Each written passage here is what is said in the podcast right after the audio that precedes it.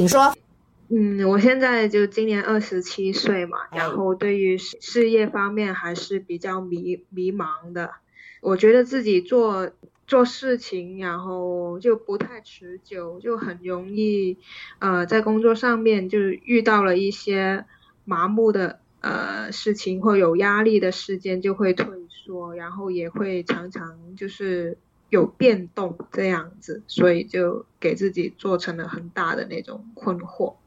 你从学校毕业到目前为止，你已经换了几个工作呢？啊，我已经换了六七份吧。所以以你今年的年纪，然后你换了六七份工作，所以你每一个工作大概就半年，是吗？呃，平均对半年左右，最长的就是两年。那你可不可以总结一下，就是说你这六个工作，六个工作里面？在这六个工作里面，你学到了些什么样相似的所谓的工作的职能？就是那个劳动、那个工作内容、工作事项本身，你学习到的能力。嗯，可能我学习到的能力就是应变方面的能力吧。因为面对的工作，就是大部分来说，这六份工作共同的点都是比较琐碎，然后是有时候会突然间给你安排。事情这样子就应变能力稍微强，但同时也是比较有压力的。还有一点就是让我学习到的能力就是写这方面吧，因为我这六份工作里面有就有一半嘛都是做呃那种编辑类的这样子，这就是我啊这两个呃点让我学到了。从这六份工作里面，以及你学习到的一个是应变能力，一个是书写的能力。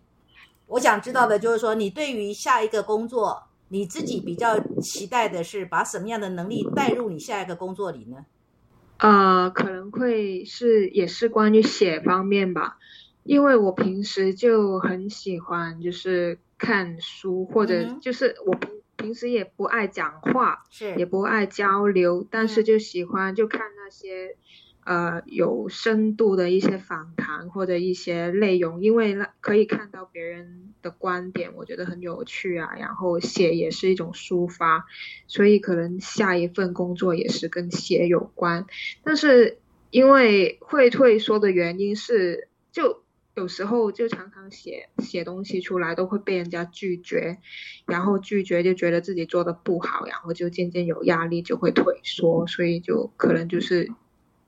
不自信嘛？那你知道你被拒绝的原因是什么吗？不够动人，不好，不够动人。这种这种描述都太太普通啊。就是你知道真正的你被退稿的原因吗？嗯，就被退稿，或就觉得好像打动不了人吧，就修改的很多次这样子啊。就是上级的反馈是这样子，就说你写的稿子是人物的采访吗？啊，就关于一些产品的介绍啊，产品的介绍，然后你被退稿的原因是因为领导看了你的稿子，觉得那个产品的介绍没有打动准消费者，是不是？对，这样子。有没有可能一个原因是说，我们说你对生活的参与、参与的触角不够呢，以至于你所写的稿子，事实上就等于是一个。凭空用你的文字来想象而已，而你没有真正的走入生活里，去感受消费者在使用这个你所介绍的那个商品，或是那个产品，或者那个服务的时候，最能够打动消费者的点是什么？啊，你说这这点真的是蛮对的。我真的是那种有点好像自闭一样，就是好像很少跟外界就是有一些很深入的接触，因为我觉得就好像。怎么说呢？就很很拒绝，就是融入外界，因为我觉得很很无趣吧，就是有种自己。你其实为什么我刚刚这样要 这样反复的引导引导跟你的进入你所要问的问题的困惑？第一个，你对于你的未来的事业感到迷茫，那我就问你说，你工作几年了？你说工作了这个从学校毕业到现在，你换了六个工作。然后你的六个工作里面呢，你总结出来两个两个能力，一个是书写的能力，一个是工作上的变化，好，或者是危机处理的能力。那很好，我觉得这两个能力对一个年轻人来讲，对于你日后的职业来讲都是一个加分。再来，你在工作上有遇到什么样的困难？好，这那就发现了说你在工作上你的稿子会被退稿，而被退稿的原因是因为你的生活太封闭。当你的生活太封闭的时候，你就没有办法进入产品本身去跟可能的消费者做对话。所以你在这一点上你不去改善的话，你不去强化你自己对于生活的参与的，我们说参与的广度哈或深度的话，事实上你就等于带着一个很自我设限的工作能力，只不过是又投入了下一个在茫茫人海中。下一个可能来到你眼前的工作而已，我这样讲你听得懂吗？嗯，我听得懂，就是参与度不够，就是你还是你啊，你只不过是随波逐流的换了一个，哎，运气好的时候你又到了一家新公司，那你现在的年纪事实上也渐渐不允许你，不允许你哦滚石不生胎了，因为你已经事实上明年你就三十岁了，一个人如果到三十岁之后还经常在换工作，那我可以肯定的告诉你。大概你要在职业上有什么成就不容易，嗯，对不对？因为要积累嘛。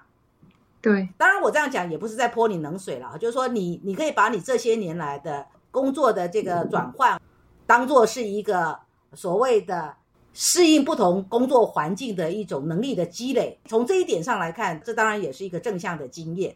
接下来我想问你，你对于你自己的职业，你有什么样的期待？你先不用去管说。你能不能在你所期待的职业有成就？你先告诉我，你对于你的职业有什么期待？有什么期待吗？比如说行业、行业别啦，你的职位的内容呢？职务的内容呢？有什么期待？嗯，其实很简单啊，就是可能就是做一个在呃做一名编辑吧，然后就嗯就能学习，然后就是自己的文笔有进步啊，然后。可以学习到或者了解到更多不同的内容。至于说升职那些，就暂时还没有太多的想法，更多的是满满足自己的一种乐趣或需求，或者就是一些文章上面的进步这样子。这样说嘛，你用的核心能力还是你的书写能力嘛？那你所投入的，我们说你所投入的行业别还是属于文化产业，对不对？嗯，文化啦，或者是说在影视里面，但是是需要用到文字来呈现的那个职务，对不对？我为什么跟你说影视呢？因为现在是一个多媒体的时代，尤其是在互联网的社会里。举例啊，比如说我最近在看《了不起的匠人》这个系列，而我觉得这个节目的旁白写的非常好，它可以吸引我这样子一集又一集的去看，我想要了解。每一个被介绍的各行各业啊，做不同专业才艺的这些匠人，他们的专精是什么，以及他的努力的一个心路历程是什么？其实人物人物本身当然是不同的，这这本身有变化性。可是最能够吸引的是那个旁白的介绍。所以我想，其实你的工作能力哦，就说你只要是在文化或者是影视这样的行业里面，重点是。你的书写能力要能够打动视听众，这才是核心。你现在欠缺的，既然你很知道你欠缺的是实际的生活参与，那我就会跟你讲，你应该从这里去去怎么样去补强。那你有没有什么概念说啊？那我要如何补强？你有没有概念？可能就会跟人家多互多互动一点吧。就说跟人家，人家那你要看你互动的人家是谁呀？你要知道，有的人家非常没有水平，有的人家只不过是浪费了你的时间而已，跟你东东拉西扯，没有营养的人家。我现在在问的是说，你了不了解自己应该从什么渠道去强化你所欠缺的实际的生活生活范畴的狭窄？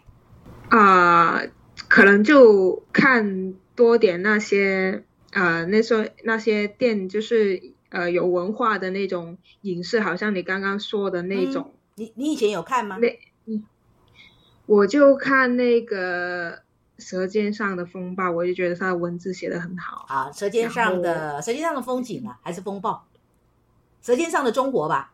中国 应该是《舌尖上的中国》了哈。对 对对。对，好还那有看。这样说好了啊，你有看书吗？你有阅读阅读的习惯吗？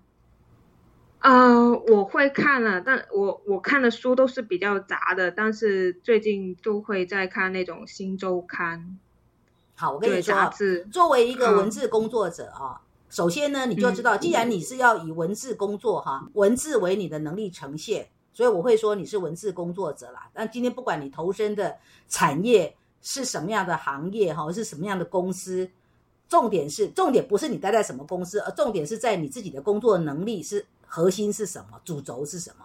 那既然你很清楚的，你的核心跟主轴最主要的就是你的书写能力，你的书写表达能力，那你就一定要从怎么样能够让你的书写表达能力的里面有源源不绝的动能，所以你要大量的，你要大量的阅读，你要大量的观看，有益于你自己的文化水平，有益于你自己的书写表达能力的那个厚度的那个成熟度的素材，它可能是视频，嗯。啊，它可能是它可能是腾讯啊或优酷里面很多很多很好的节目啊，它也可能是嗯很多这个内地里面有相当好的一些文化出版品，都是你可以阅读的来源呢、嗯，是没错。是啊，我就问你哦，那以前你这两样你做了多少？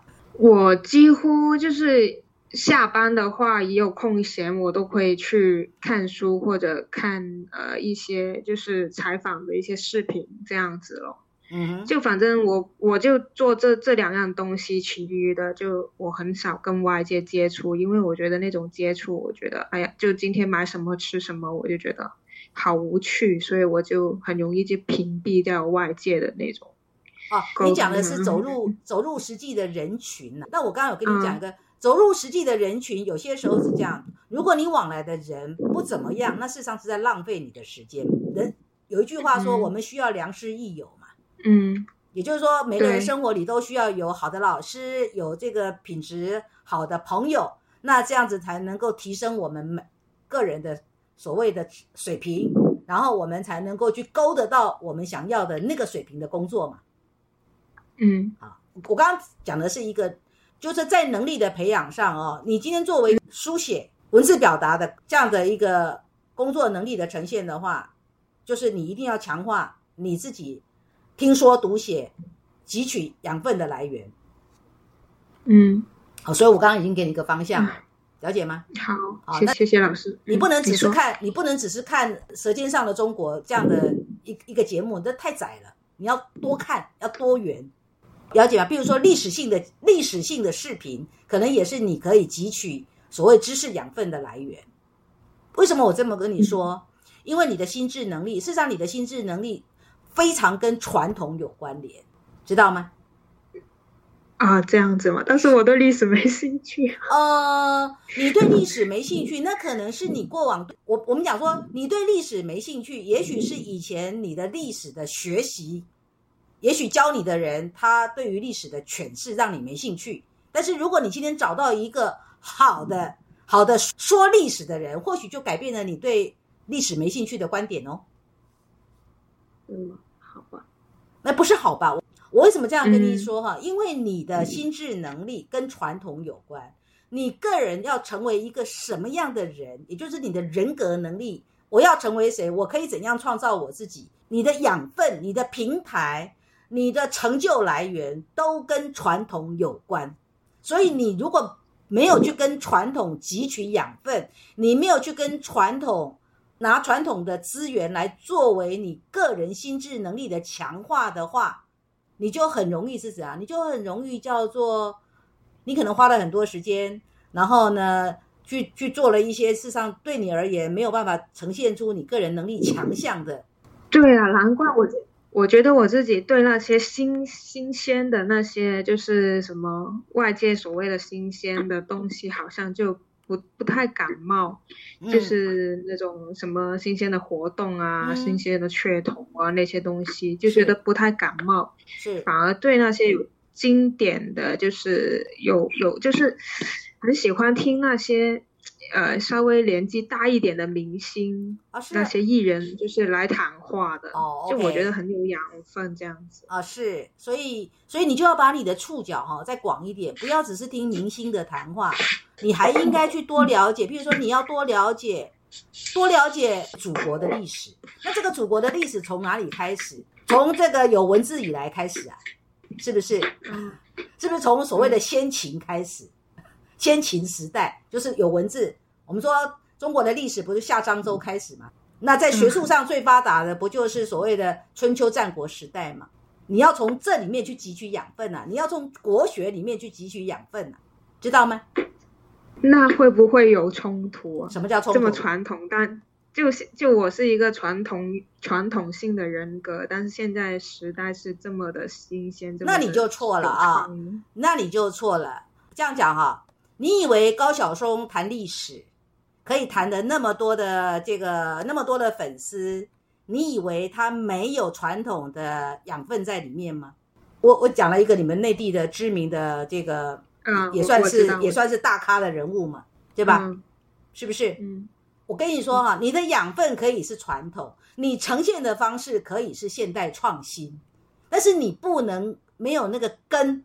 现在就是很显然的，你传统的根基太薄弱了，所以你你所写出来的文字打动不了你的领导。那我传统根基就是让我觉得是那种。是那种要一定要有很深厚的那种底蕴啊，就是一那所以定要所以要养成啊！你要知道，深厚的底蕴它不是一朝一夕的、啊，它是用时间去养成的、啊，是不是？嗯对，所以我有时候写东西，我就很容易就写的那些，就是很容易写一些很简单的事情，我把它写复杂了，就深入到哲学，就是思想方面的一种人性的那种，怎么说，就是反省啊或思想这样子，就把它升华到很很我我深的。我我们简单来讲一下哈，啊为什么《舌尖上的中国》这个节目会吸引你？你告诉我。首先我喜欢吃，除了你喜欢吃以外，嗯，我们讲说介绍、嗯介绍美食的节目非常多嘛。那为什么《舌尖上的嗯中国》这个节目会连吸引你连续每一集都去看呢？呃，还有就是他的那种旁白，就是讲的，就是讲的很吸引我。我不知道哪一点吸引我，就是反正讲的很有内涵，很有深度啊、因为它有人文在里面。面，嗯，到它有人的文化在里面，它有当地的文化在里面，它有食材的文化在里面。食材本身是故事，那个地方，比如说他今天可能介绍了是，举例，他可能介绍的是扬州的扬州的包子好了，他对扬州嗯有对扬州的历史做了介绍，他不是在讲那个包子，他在讲扬州的包子，对不对？嗯他也有讲师傅是怎么去做那个扬州的包子，他有讲师傅的养成，所以每一个每一个小点，包子本身是有扬州的特色，师傅有师傅的养成过程，这些都是故事，所以那个节目才会那么好看。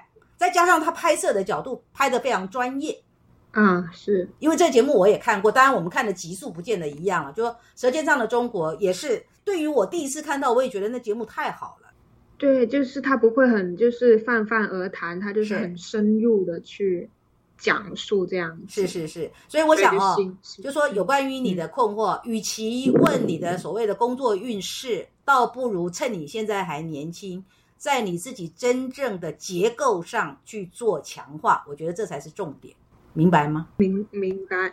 知道了哈，多汲取哈，多汲取，就说你要很清楚的为自己在传统里面去找到可以强化自己书写能力的来源，然后传统很广泛，举凡中国的历史、地理、山川、人文这些都叫做传统，乃至于戏剧，乃至于食物都是，好，明白了没？明白。那我们谈话到这里可以吗？一个约一个人大概二十分钟。那你这个音档要公开吗？可以呀、可以，好，谢谢。嗯。好，谢谢老师。不会嗯好，谢谢。